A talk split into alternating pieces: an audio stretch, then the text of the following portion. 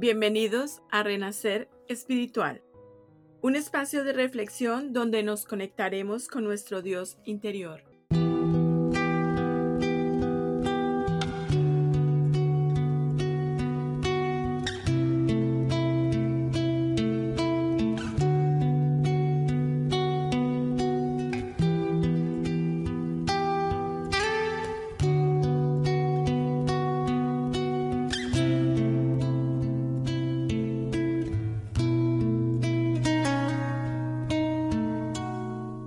Renuncia. La conversación informal durante el desayuno fue una oportunidad de aprendizaje para los que escuchaban a aquella señora, de semblante calmado y cabellos blancos, por las muchas primaveras ya vividas. Ella puso el café y la leche en el pocillo y alguien le ofreció azúcar. La señora agradeció y dijo que ella no hacía uso de azúcar.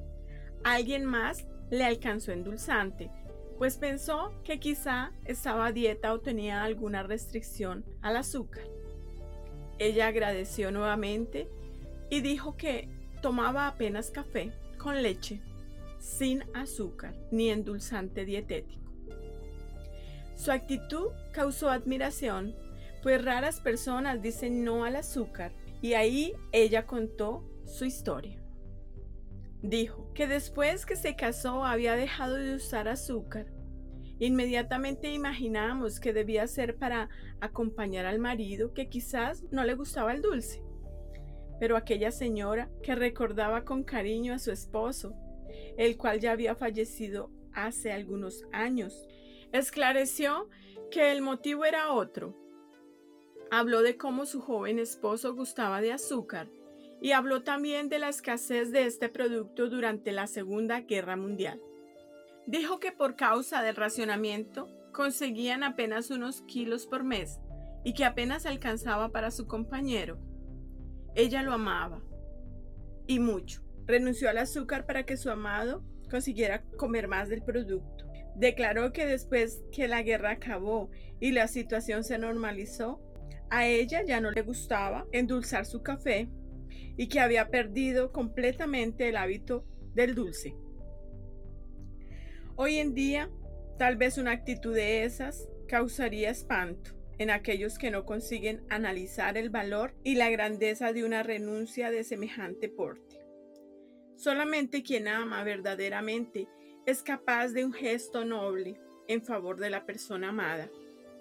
Los días actuales en que los matrimonios se separan por cuestiones tan insignificantes, vale la pena recordar las heroínas y los héroes anónimos que renunciaron o renuncian a tantas cosas para hacer feliz al compañero o compañera.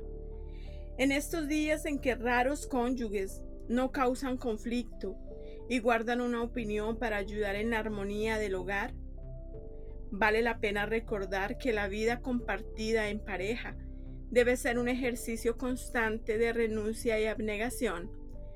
No estamos hablando de anulación, de sometimiento del uno al otro, simplemente de la necesidad de tolerar los defectos uno del otro.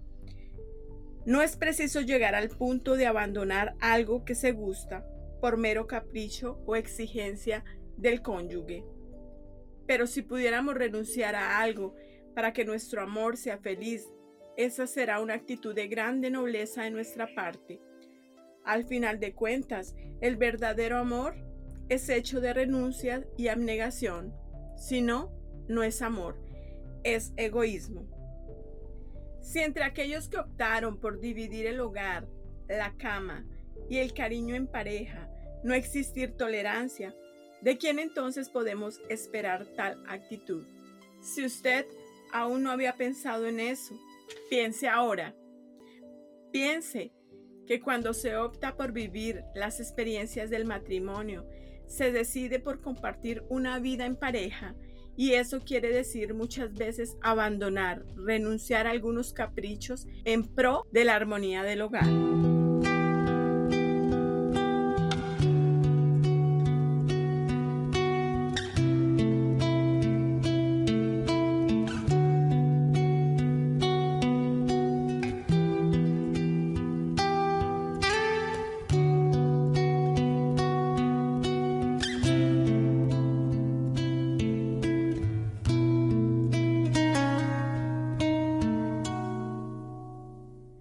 Usted solo se dio cuenta de eso después de que ya se había casado, recuerde que la convivencia es un arte, un desafío que merece ser vivido con total dedicación y cariño, pues cuando aprendemos a vivir en armonía dentro del hogar, estaremos preparados para vivir bien en cualquier sociedad. El matrimonio es una sociedad de ayuda mutua, cuyos bienes son los hijos, espíritus con los cuales nos encontramos vinculados por los procesos y necesidades de la evolución.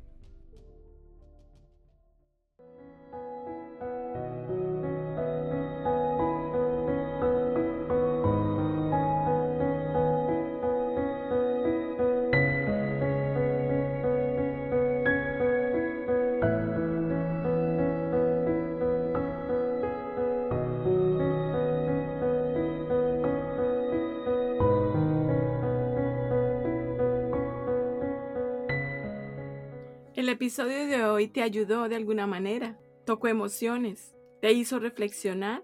Entonces, acompañe nuestro renacer espiritual. Esta es una adaptación del programa brasilero Momento Espírita y nuestra misión es llegar hasta ti para impactar positivamente tu vida. Vamos a elevar nuestro pensamiento y a vibrar positivamente.